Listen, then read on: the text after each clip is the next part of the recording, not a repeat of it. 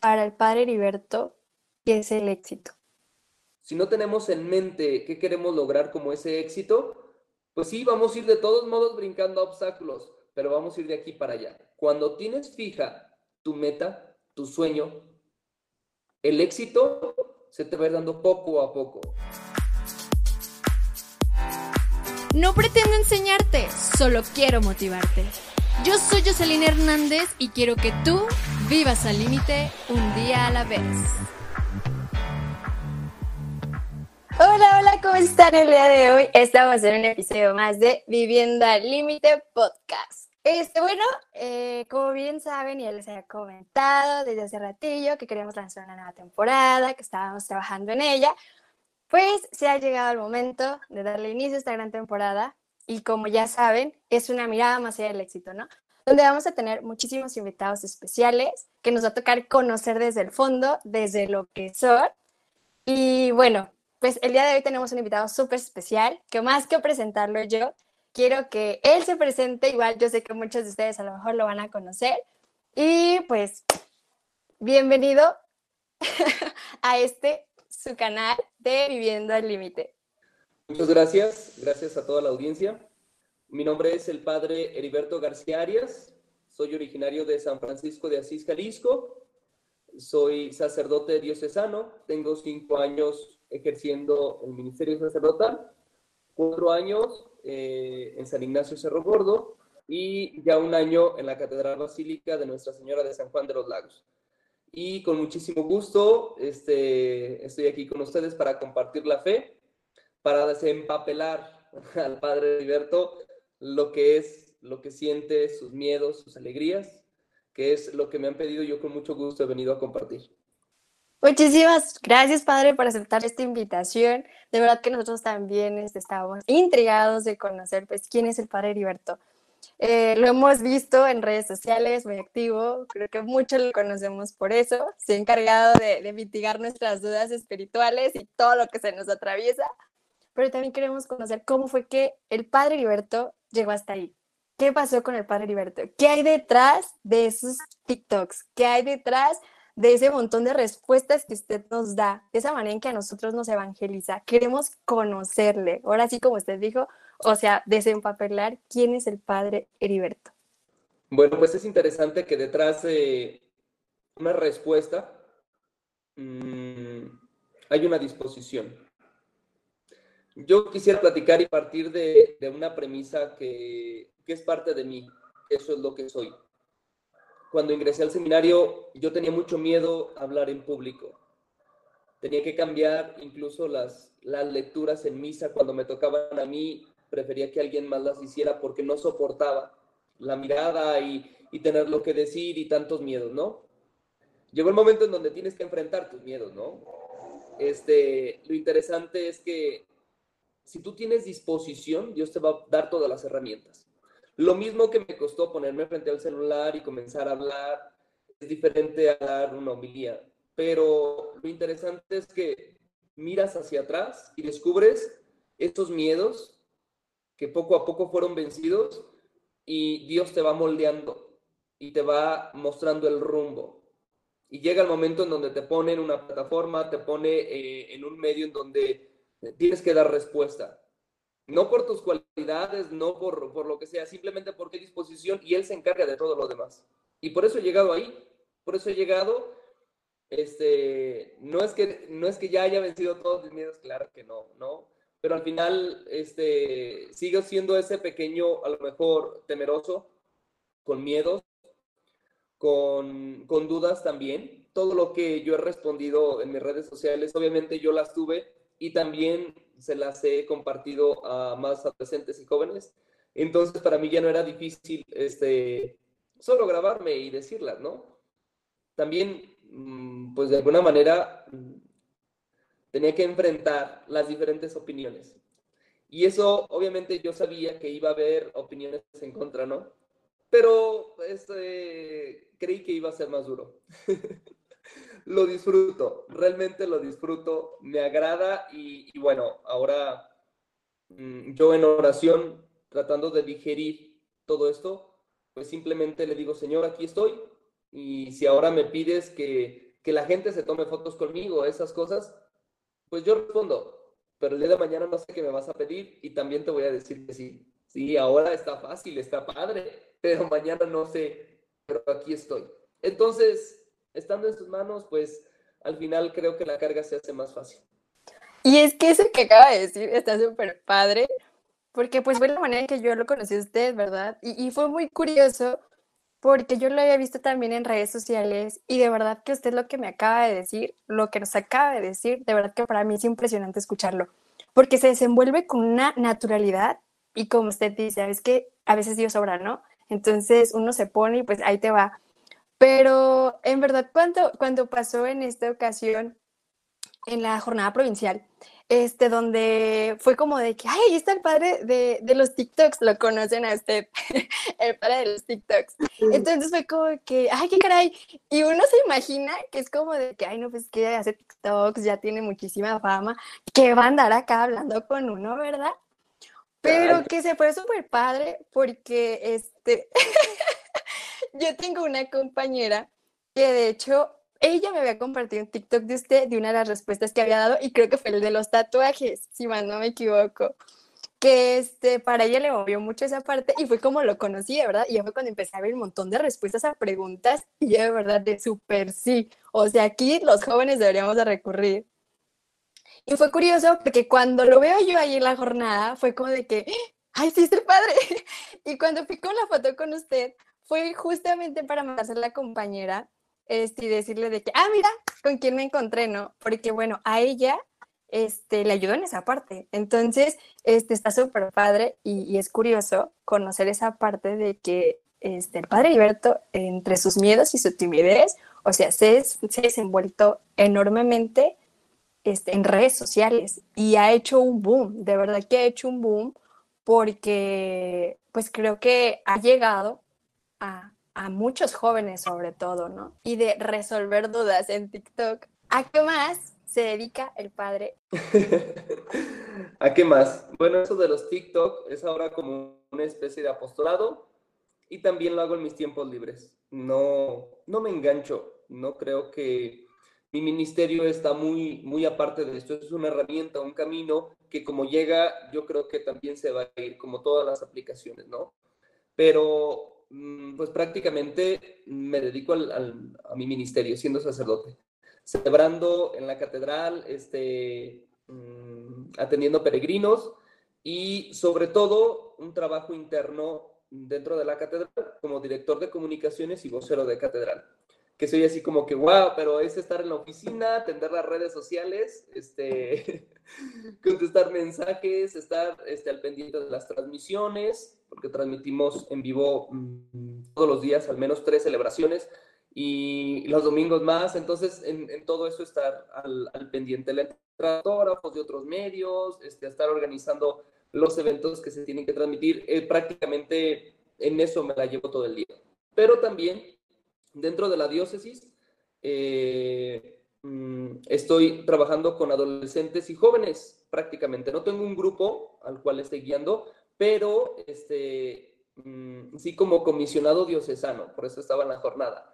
Entonces, al final, pues los jóvenes de, de, la diócesis dependen de alguna manera de lo que nosotros estamos haciendo. Entonces, el equipo a distancia, hemos estado trabajando este, con temas para la semana de animación, este, programando, eh, juntas de consejo, todo el tiempo, eh, de consejo de la diócesis y al mismo tiempo con el equipo diocesano. Entonces, prácticamente, mm, pues eso me absorbe. Sí tengo tiempo, sí tengo tiempo, hago ejercicio, hago prácticamente el ejercicio que Dios me permita hacer, el, el que me permita hacer, así sea este surf, así sea gimnasio, crossfit, karate, fútbol, voleibol, básquetbol, front, lo que sea, lo que pueda, lo voy a realizar. No es que sea bueno, es que siento que hay una necesidad en el ser humano de hacer deporte. Y entonces yo desde los 10 años, mi papá me inculcó esto, entonces nunca me he podido detener y eso se lo agradezco muchísimo, porque todo el tiempo ha sido, o sea, como de entrenador y en forma, ¿no? Tenga ganas o no, tengo que ir. Ya prácticamente en mi, en mi vida personal y por mi familia, mmm, también me dicen el padre charro entre lo más así, más, más cercano, ¿no? Porque me gusta la charrería. Es un deporte caro, pero cuando depende de tu familia, pues las cosas son diferentes, ¿no? Porque a mi papá, a mi mamá, a la familia de ambos siempre les gusta. Mi mamá monta, mi hermana era escaramuza, entonces, este, apuntada para el millonario, mi hermano también es charro, solo tengo un hermano y una hermana, y pues claro, yo cuando puedo, pues también entreno, también este, eso me fascina, me relaja, pero eso ya es como un estilo de vida. Entonces, eso me ha pasado cuando llegan a catedral y me, ven y, oiga padre, en realidad sí le gusta la charrería, sí le gusta vestirse vaquero, yo de botas y sin... Sí, es parte como de mi vida, entonces eso, más que un deporte, ya es un estilo de vida pero ese es el que soy yo.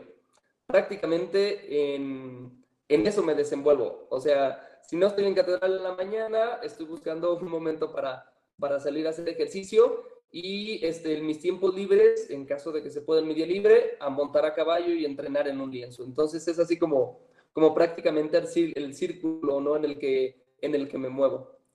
¡Qué padre! No, pues padre, este es todo, luego ya le hace todo y qué genial. Pero ahora, detrás de todo esto, este, porque está de verdad que muy padre, o sea, ocuparse de muchas cosas y, y, tener muchas cosas de verdad que hacer.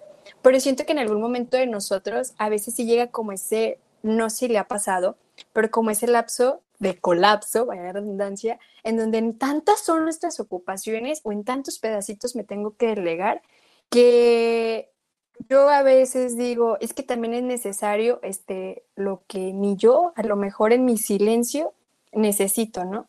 O sea, de que tenemos que tener a lo mejor un tiempo justo también para nosotros, para, pues sí, para, yo digo, estar en silencio con nosotros mismos, escucharnos qué es lo que queremos, porque no sé usted cómo ha vivido esta parte de que llegar en esos momentos donde uno eh, en su colapso o sea, a veces siente como ese, ese, mm, ¿cómo podemos llamarlo? Quizás donde salen esas partes negativas de nosotros, ya sean, pues como lo mencionaba, miedos, a lo mejor inseguridades, este, sí, ustedes me ven muy deportivo, ustedes me ven que hago esto, me hago el otro, pero hay momentos en donde, boom, me puedo venir abajo. No sé si, si le ha tocado vivir momentos así, supongo que sí somos seres humanos, pero usted cómo los ha llevado a, flote. Yo creo que todos hemos vivido ese momento, lo digo por mí, al menos este, yo me acostumbré a hacer en mi casa, en el seminario, eh, hacer, hacer, hacer. Desde el seminario comprometido con todo lo que podía, ¿no? entonces, este, salí de vacaciones y prácticamente tenía la agenda llena de quiero ir aquí, quiero ir acá, tengo que hacer esto, tengo que hacer lo otro, o sea, todo el tiempo, todo el tiempo así como muy lleno de cosas. Llega el momento en donde salgo a misiones. Este, voy a Puerto Escondido, Oaxaca, al seminario, y entonces es un choque de culturas para mí. Entonces, Mm, antes de yo llegar y tratar de marcar mi esquema de cómo soy, en ese sentido, pues me tengo que adaptar. Entonces, primero tengo que, estar con los muchachos, tengo que adaptarme para poderles ayudar. Ahí fue donde, donde yo siento que colapsé. Colapsé porque no era ser. Ahí tenía que ser. Y entonces, en ese momento en donde te sientes como que Mm, estás descentrado, como que no agarras el hilo y sientes que no eres feliz, porque realmente es algo que, es ahí. Lo que yo hice fue volver al centro, o sea, volver al ideal. ¿Qué es lo que quiero de mi vida? ¿Qué es lo que quiero cumplir? ¿Cuál es mi sueño más grande? Y entonces te das cuenta que esa parte también es parte de, ese caminar para llegar a tus sueños. Y entonces Dios te está mostrando ahí lo que quiere. A ver, tranquilo, ¿ah? Están acostumbrado a hacer, ya este, dabas clases de esto, de lo otro, estuviste en esto, o sea, porque di clases en la preparatoria, en el mismo seminario daba clases de fotografía, pintaba, hacía muchas cosas que yo podía compartir con los muchachos, pero en ese momento no podía. Entonces llega el momento donde, tranquilo, tienes que ser, convive, convive, adáptate. Entonces, fue así como un salto de, que siempre, este, desde mi casa, ¿no? Con zapatos, este, eso, y ahí llegas y, pues es short y sin zapatos o guaraches y adáptate. O sea, si están jugando sin zapatos, tienes que entrarle igual, o sea, enlódate los pies con ellos. Y entonces era, era para mí como que otra vez empezar, ¿no? De, de, cero, en vez de, decir, puedo hacer esto, puedo hacer lo otro, no, porque tu trabajo ahora es estar ahí. Y cuando me di cuenta de esto, pues ya estaba, sentía yo en ese fondo. No sé si toqué fondo porque puedo tocar a lo mejor más abajo, ¿no? Pero en ese momento sí toqué fondo. Y entonces de ahí en adelante me di cuenta que realmente Dios me estaba pidiendo esto. Dios me estaba pidiendo. Y este, eso es lo más hermoso. Eso es lo más hermoso porque te recuperas. Y entonces llega el momento en donde no sabes qué hacer entre tantas cosas por, y, para mí eso fue como el colapso. Pero volver al centro, volver nuevamente al sagrario, volver a Dios y decirle, a ver, Señor, ¿qué es lo que me estás pidiendo? Y te das cuenta de que realmente eso es lo que te está pidiendo. Entonces, pero estás avanzando estás avanzando. Esas crisis te hacen avanzar. E, esos momentos te hacen crecer. Si estás en tu zona de confort, nunca vas a crecer. Necesitas romper los esquemas, tus esquemas, y atreverte a vencer los miedos. Atreverte a vencer tu orgullo. Que eso fue lo que me pasó a mí. Porque, pues, ¿cómo voy a usar guaraches? O sea, yo decía, no. Y luego llegó el momento en donde lo tengo que hacer. O sea, lo tengo que hacer.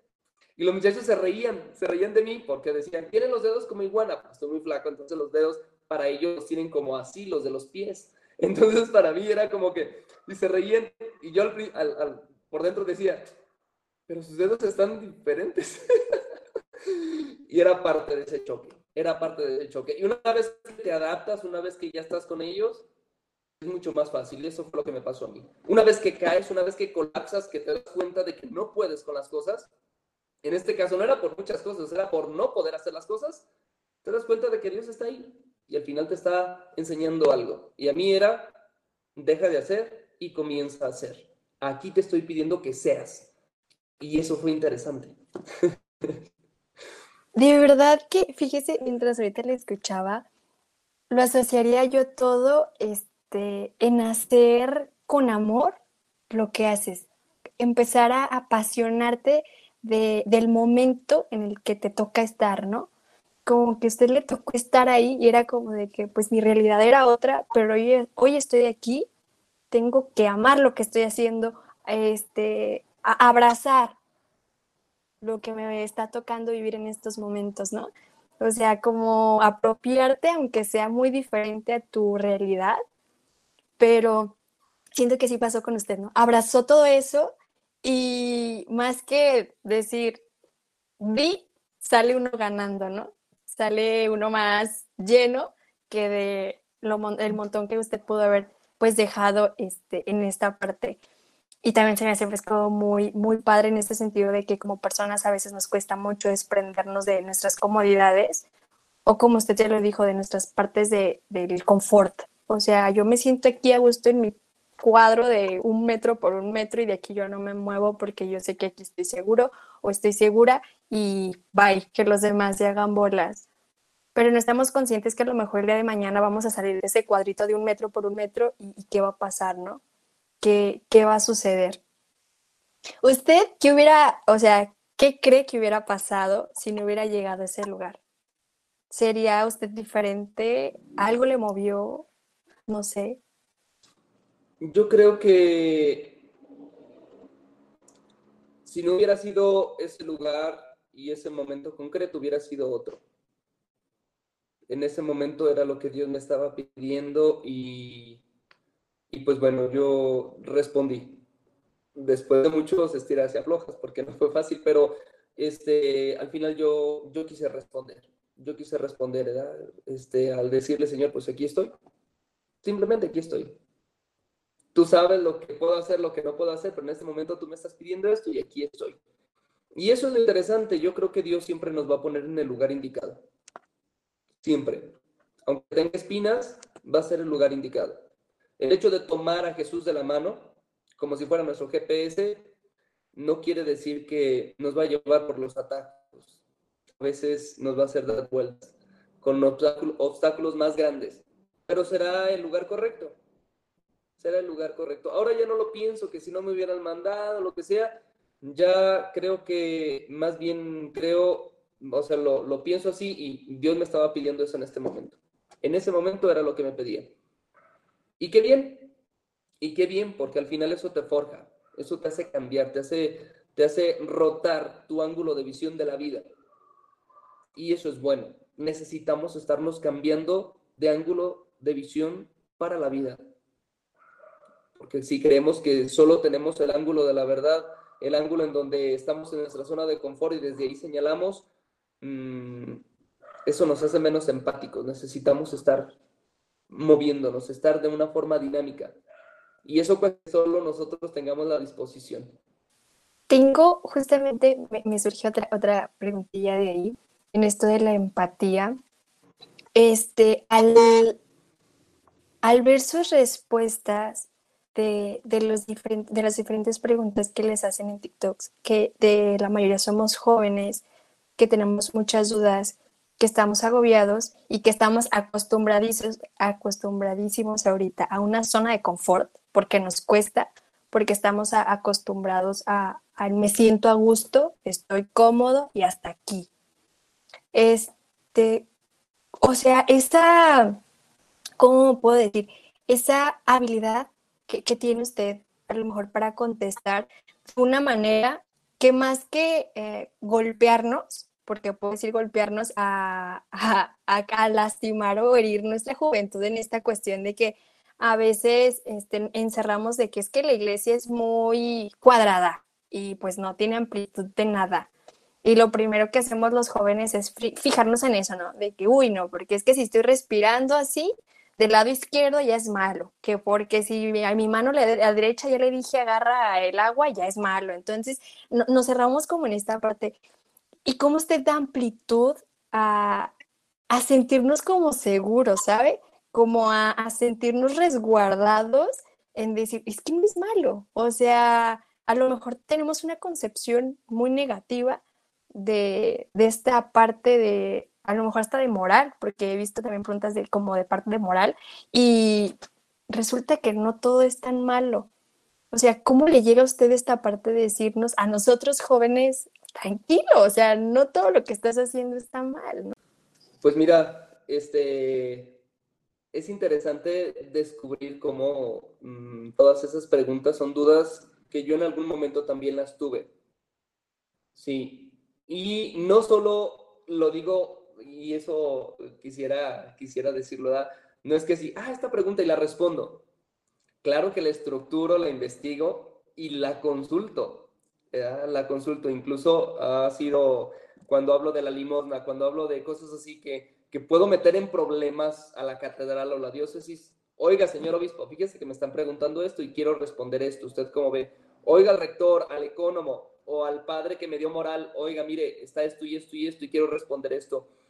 Incluso grabo el video, se lo mando y que lo vea y entonces ahora sí lo subo. Entonces estoy seguro. Entonces, ah, miren, es esto y yo me quedo tranquilo. O sea, estoy respaldado, muy respaldado. Y eso a mí me da mucha seguridad. Primera, porque no es algo que yo estoy haciendo como por mi cuenta y oculto, porque los padres, al menos las autoridades que yo tengo aquí, este, lo saben y yo les he comentado, mire padre, al obispo estoy haciendo esto, mire esto, esto y esto y esto, ah, apóyate esto. Entonces al final, este, aunque sea una cuenta personal, pues para muchos jóvenes es la referencia de la iglesia al final no solo soy el, el vocero de catedral que da los avisos de misa y esas cosas. Aquí te conviertes por la audiencia en un vocero de la iglesia mundial. Entonces, pues tienes que fijarte, ¿no? Y igual, van a criticarlo todo, así lo digas de la manera más perfecta, ya porque hay algo atrás, porque esto, y eso no importa. A mí, cuando de repente hay, este, mucho hate, pues que por ahí tiran, digo, bueno, está llegando el mensaje. O sea, y el hecho de yo quedar en mi zona de confort, eso me da comodidad. Pero salir a las periferias, o sea, estar en una red, o sea, hay que darlo por seguro que voy a salir raspado. Y está llegando a donde no quieren el mensaje, pero está llegando. Entonces no importa lo que me digan, está llegando. Y eso es lo que yo quiero, que escuchen, que escuchen otra opinión. En medio de todo lo que proponen, que escuchen otra opinión. Entonces, pues me paro, veo, pero es que tengo muchísimas preguntas no, no, no, no quisiera sonar así como presumido, pero ha llegado el momento en donde no inventes más de cuatro mil preguntas y estás y, cuáles contestas y, no de todas tengo la capacidad de, de decir al corte y responder. No, hay unas que esta ya la respondí, esta, y está mmm, mejor después y empiezas a como a escarbar, ¿no? En, en, ese sentido. Pero sí hay muchísimas preguntas y eso es lo que más este, ha llamado la atención a, a los jóvenes, ¿no? Porque tienen muchas dudas y sobre todo Mm, a veces como, como católicos no interpretamos bien lo que Dios nos está pidiendo. Y entonces nos volvemos como fariseos y jueces. Esto no es, esto es malo, esto es, de, esto es del diablo. A ver, tranquilo, no. O sea, e, eso, un tatuaje no te hace bueno o mala persona. O sea, e, no. Recuerda que Dios bien claro nos lo dijo. O sea, las intenciones vienen de adentro. Eso es lo que daña, lo que mancha al hombre, no lo que viene de fuera. Está bien, si es un trauma, si es un éxito, lo que sea que se quiera tatuar, que lo quiere gritar, adelante. Si es un piercing, no pasa nada. O sea, eso, eso no te va a hacer mejor o peor persona. No, es una moda y punto, no pasa nada. Incluso hay muchas preguntas así que son muy, muy obvias sobre el pelo largo, pintarse el pelo, cosas así que dices, o sea, ¿cómo la gente, o sea, se separa de Dios por esas cosas? No, Dios va más allá. Dios va más allá. Y a veces, este, eh, como jóvenes con esas, con esas dudas, nos podemos alejar de Dios. Por la interpretación de una abuelita, de una vecina, de la señora, no sé qué. A ver, si tú quieres seguir a Dios, adelante. O sea, no tienes que seguir a los católicos, no tienes que seguir a los sacerdotes, no tienes que seguir al obispo. No, o sea, Ve directamente con Cristo lo que Él te está pidiendo. Todos los demás somos imperfectos. Y llega el momento en donde podemos interpretar la ley a nuestra conveniencia, ¿no? Pero en esta parte, Dios es muy claro. Dios es muy claro. Entonces, eso no te separa de Dios. Hay cosas que a lo mejor sí alarman un poco más eh, en cuestión de los jóvenes que se está viviendo, pero hay cosas que, que no, no. Entonces, vivir con esos tabú te está este, haciendo que desperdicies tu juventud con Cristo. Creo que con esto nos da un boom a muchos jóvenes que lo estamos escuchando. Nos da, o sea, a lo mejor lo que le decía, como que esa, ese cobijo de, en alguna, de ocasiones donde nos sentimos como apartados, justamente por eso, ¿no? Por algunas, este, pues vamos a decir, como ideas que se tienen respecto a ciertos temas y sabes qué, pues es lo más malo y bye, tú como joven pues no entras, no encajas, no nada. Entonces, de hecho, nos reconforta demasiado y, yo creo que por eso usted es muy reconocido en esta red social por esa parte, ¿no? Porque nos hace ver otra cara, nos hace, nos enseña, mejor dicho, otra cara, una cara más, este, más empática, más, yo la, yo la adaptaría como que más a un siglo XXI, más a unos jóvenes que estamos digitalizados, a una juventud que, o sea, es de hoy, una juventud de hoy, dice el Papa Francisco, ¿no? Es que no son el futuro, son el hoy de la iglesia. Entonces, este, no, nos, nos centra. Usted nos busca ahora sí como el centro que usted dice cuando nos sentimos perdidos. O sea, usted nos, llega, nos lleva a eso, a, a, tomar, o sea, los, nuestros pies en la tierra y decir, ok, sea, a lo menos nosotros como jóvenes católicos que, que queremos seguir, no sé, haciendo lío y que queremos dar a conocer a más jóvenes esta parte, este amor tan grande de Dios y como que sentir un apoyo así como de esta parte de ustedes como sacerdotes, creo que nos cobija muchísimo más, o sea, demasiado, demasiado, y, y nos ayuda a nosotros, de verdad que en la manera espiritual, o sea, empezamos, de hecho, a, de esas simples preguntas, a agarrar camino para poder, pues, encontrarnos, ¿no? Y ya, pues, para ir finalizando ya con esta, esta charla, me gustaría nada más que contestara dos preguntas. Para usted, ya nos contó, bueno, quién es el padre Heriberto, este, a grandes rasgos, cómo ha llegado hasta donde está ahora, este, la finalidad de su ministerio y cómo lo sigue ejerciendo pero queremos saber para el padre Heriberto qué es el amor y qué es el éxito. ¿Qué es el amor? Yo creo que el amor es un proceso de evolución, de entrega, de querer sin, sin fijarse en los defectos. Ese es el amor y yo creo que Dios es el amor, que se ha entregado por nosotros, así como cualquier persona puede entregarse por su esposo, por su esposa, pero hay que evolucionar. Se tiene que evolucionar en ese amor, en esa entrega. Y un amor sin sacrificio no es amor.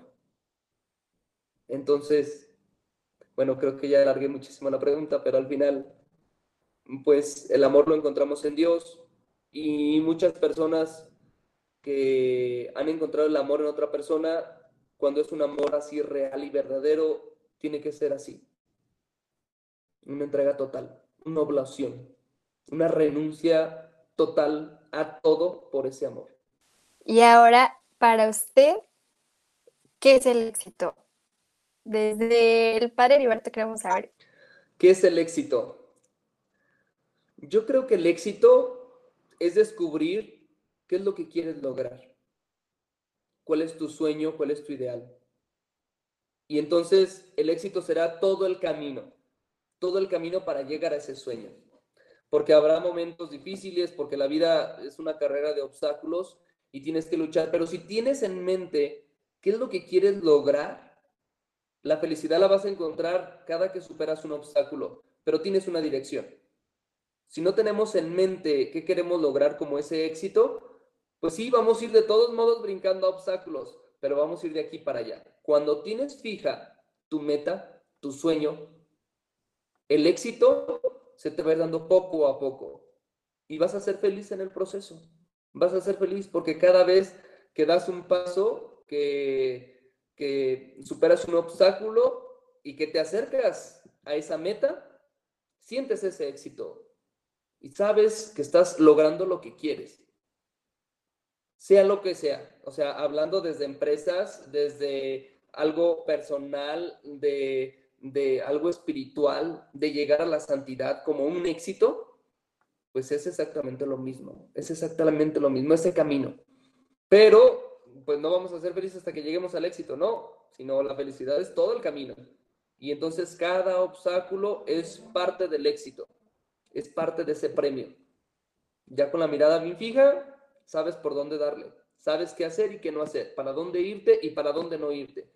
Entonces, yo creo que todos los jóvenes y adolescentes y todo el mundo tiene que tener una meta siempre fija, porque si no nos vamos a perder, vamos a renunciar después de la primera este, caída, después de, de chocar con el primer obstáculo, pero si nos damos cuenta de que es parte de llegar a nuestro éxito, pues nos vamos a levantar y vamos a seguir. Un ejemplo para esto. Imagínate que vamos a la playa, tenemos todo pagado y se poncha una llanta del coche.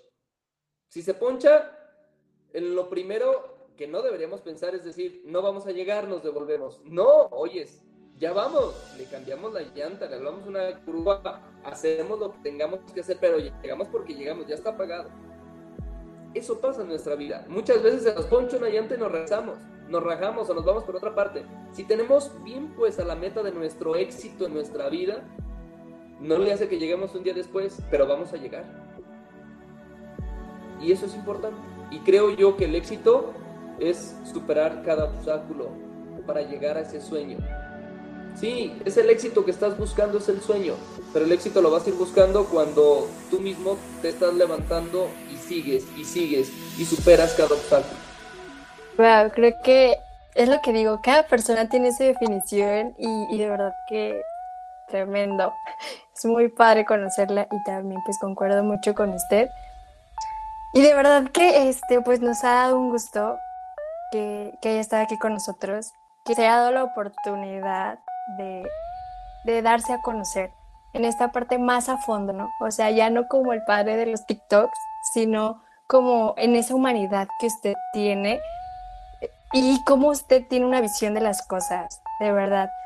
Pues yo he quedado encantada después lo de buscar para otro tema porque esto no se puede quedar aquí. De verdad que le agradezco Con mucho infinitamente esta, esta que haya aceptado esta invitación. De seguro, de lo personal, me ha, me ha abierto varias ya visiones. Estoy segura que a más jóvenes y a más personas también lo va a hacer. Y pues es un verdadero placer. Sabe que aquí tiene pues, su canal cuando guste y cuando desee. Usted es totalmente bienvenido. Y pues fue mucho gusto haberlo conocido de manera pues ya presencial, ahora de manera virtual. Y bueno, este, esperemos seguir en contacto. Y pues muchísimas gracias. Y este fue un episodio más de Viviendo al Límite Podcast. Hasta la próxima.